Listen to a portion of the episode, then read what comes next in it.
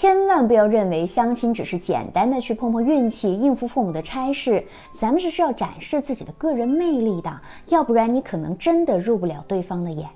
最近山东济南千佛山的相亲大会上，有不少标注着月薪过万、过两万，甚至还有年收入税后六十万加的，这么好的条件都参加了相亲角，现在大家找对象的门槛都这么高了吗？那么，如何在这样的相亲大会中脱颖而出呢？咱们一定要懂得相亲中的博弈论。那相亲中究竟有哪些博弈呢？今天小资就和大家展开来说说，特别是第三点超级有用。首先是心态的博弈。相亲中的第一个博弈就是看谁比谁更着急。就像咱们去商场买东西啊，讨价还价的过程当中，一般占优势的都不是买家，而是店主。为什么呢？因为他们非常清楚你是喜欢了想要买才会讨价还价的，所以他们更有把握成交。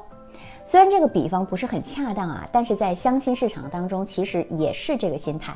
如果你表现出来的状态让对方感觉哇，你是特别着急的想要抓住他，那么大概率他是会要逃的。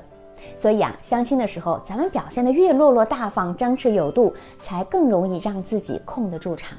第二是相亲认知的博弈，男女双方对于相亲的认知差异其实还是很大的。那在男生的概念当中呢，正常的相亲路线是这样子的啊：相识、聊天、相互了解、初步约会、深入了解、成功或者失败。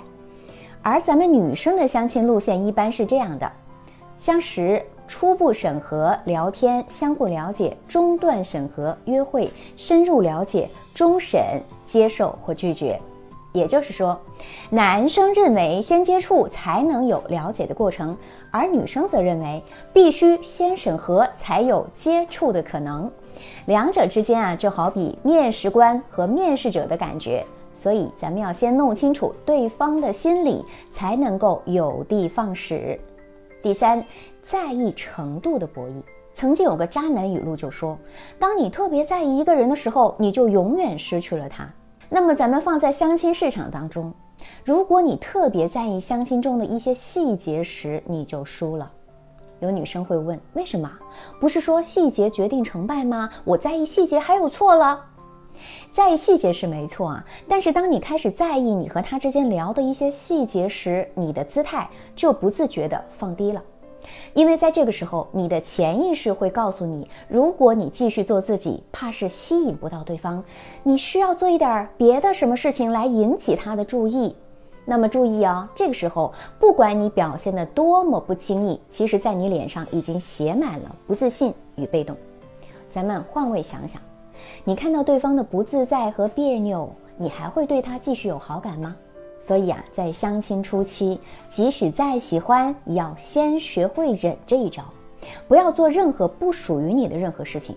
要知道，良好的两性关系当中，勇敢做你自己才是最大的功课与成功。当然，具体方法是需要具体学习的。相亲是一条脱单的路径，没错，但是也要在做好外在表现之时，我们要学会拿捏好心理素质。才更容易摘掉单身狗的帽子哦。我是小资，关注我，影响千万女性，收获幸福。